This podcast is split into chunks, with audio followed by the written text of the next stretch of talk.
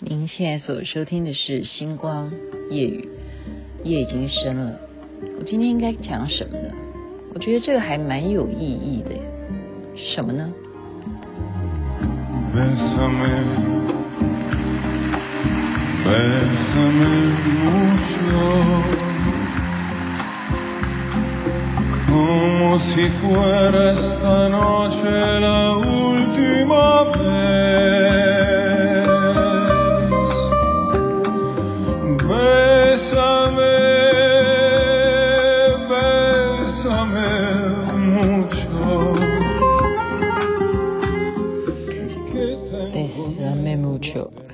您现在所收听的是《星光夜语》徐雅琪。我说今天要谈论的是什么？也是来自于因为跟孩子正在聊天呢。本来他都要是教导我数学，因为我们努力的要动脑，不要变成那个忘记很多很多事情。因为年纪大了，很怕妈妈会老人痴呆症。本来要学数学，可是他忽然考我一个说：“你知道西方的三大哲人是谁？”然后我就诶，没不假思索，我就回答出来了：苏格拉底、柏拉图、亚里士多德。我儿子反而嗯眼睛瞪得比较大，他眼睛本来很小的，现在忽然张大。诶，你怎么念得出来？我说这个有学啊。他说那你知道他们的故事吗？我说我好像忘记了。那这个就是忘记了。所以今天要谈的是谁？就跟大家来回味一下苏格拉底。其实柏拉图跟亚里士多德都等于是他的门生哦，都是他的学生。苏格拉底他一生是一个非常呃艰辛的啊，不着边际，他不注重穿，也不重吃，不注重吃啊，很朴实的一个人。所以他没有要去为自己写什么论述，没有的，反而是他的学生在他死后。啊，写下了所谓的对话论啊，就是曾经跟老师有什么样的对话。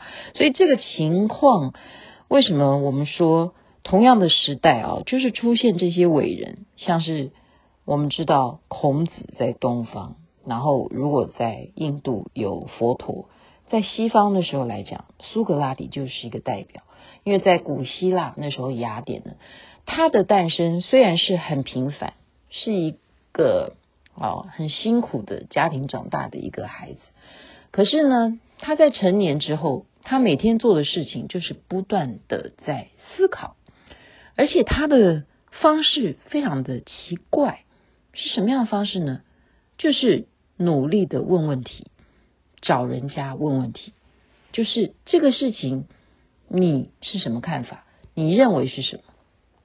举例来讲哈。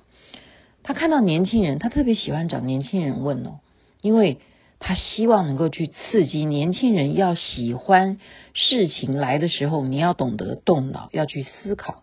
所以最有名的问题就是：你认为是先有蛋还是先有鸡？就问一个年轻人，就这个年轻人就回答：先有蛋。那苏格拉底就说：可是蛋是由鸡生出来的。所以你认为是先有蛋吗？那这个年轻人就想一想说，对齁，应该那是先有鸡才对。那苏格拉底又反问他说，可是鸡是由蛋孵出来才会变成鸡啊，所以你认为是先有鸡吗？就是年轻人有点被他问了，说，那你到底要我回答什么？你又要说蛋是由鸡生出来的，你又要说鸡是蛋孵出来的。根本就不知道啊！我怎么会知道到底是先有鸡还是先有蛋？所以这个年轻人就嘲笑他说：“你根本就不知道啊！”结果苏格拉底是这样子回答这个年轻人：“他说不是的，我跟你的情况不一样，因为你是以不知为知，但是我是以不知为不知。”这有没有听起来很绕口啊？他就是一种谦卑啊！为什么他是一个哲学家？因为他并没有把他每一天在提出的问题下任何的结论，因为他相信这个宇宙真实的真相，并不是我们所看到的真相，所以他有一句名言叫做什么呢？就是真正高明的人是借由别人的智慧来使自己不受蒙蔽。我觉得这句话对我非常受用，因为浑浑噩噩的一生啊，我说今天过生日来讲呢，我已经五十五岁的生命来讲，真的啊，我们到底有没有好好的去思考？因为我儿子讲的，他说其实哲学家都是因为太无聊了，开始有时间了，因为没事做了，就像你们这样子的，哈，钱也赚够了，或者说事业已经曾经有过了，你们才开始知道一些道理到底是真相是什么，才开始有一些哲思啊。所以每一个人的哲思并不一定是真理，他们还欢迎。你要来批评我，你要来反驳我。我现在有这样子的论调，我现在有这样的思想啊。苏格拉底他的意思就是欢迎你来批评，所以他的学生呢，他都要鼓励你们。你们认为我这样讲的是对吗？你们要来反驳啊。那你要来批评我不对的地方，你找出来问题在哪里，然后你才会创造出你的新的。思想是什么？你有什么一套哲学？好，所以这一种鼓励就会造就当时的这一些雅典的人，他们的年轻人都喜欢跟随着苏格拉底。所以他不只是哲学上面鼓励大家有哲思，在思想上面，他就是一个思想家，他是哲学家，他还是一个老师、教育家。同时那时候，因为他们。的模式就是这种公民陪审啊，什么东西都要由公民啊，然后他们的宗教一定就是传统的宗教思想，一定要是教徒。那你想想看，他一天到晚问人家问题，他会不会问到教义上面的问题？会啊，他会问你公民、道德、伦理，你觉得这个伦理重要吗？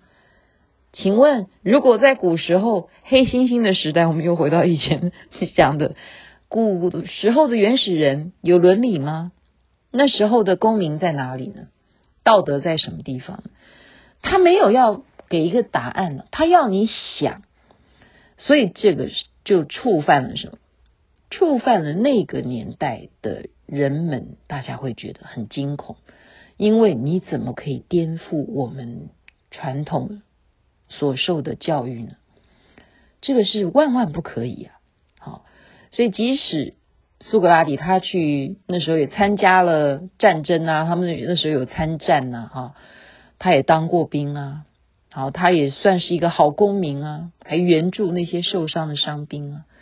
但是，就是因为他喜欢到处找人问问题，他一生就是在教育大家：你要思考，你不是人家告诉你什么，你就相信一加一等于二。这件事情会不会还有其他的答案？好，所以他一直在倡导你们要想，不是人家给你什么你就接受，全盘的就被洗脑。好，所以苏格拉底他会变成西方哲学的奠定一个基础很重要很重要的老师的原因就在这边。可是就是刚刚讲的。他触犯了当时非常重视的宗教思想，所以这些人会认为你藐视我们的宗教，你难道不相信我们的信仰吗？因此，他是有很多很多这样的公民去投票，让他得到的是死罪。很多的学生就劝他说：“老师。”你逃亡吧，你这样子太冤枉了。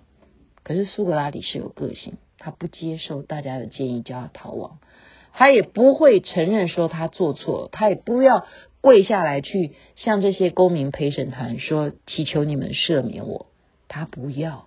所以在他七十岁的时候就接受了这样子的审判，获得的就是毒酒一杯，这样子赐死啊。他这样子的悲壮的死亡呢，更让后世的这些学生无上的崇拜啊，认为真是一个有骨气的思想哲学家。所以苏格拉底的一生，他有很多很多的一些理论。今天让我觉得被儿子这样子一提醒了，我才想想，哎，真的耶，哲学我们可以开始编编故事了。现在很多人呢，你不一定要说，哎，我加入你这个电视剧来写一个剧本吧，不用的，你自己把你的思想、你自己的故事写好，放在布布洛格。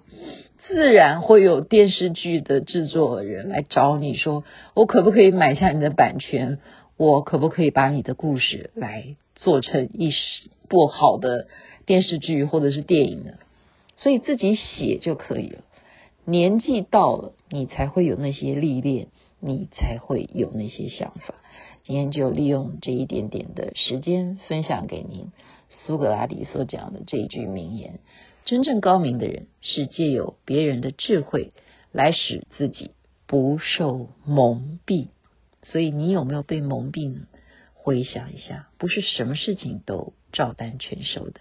在这边祝福大家一切美好，这边晚安，那边早安。como si fuera esta noche.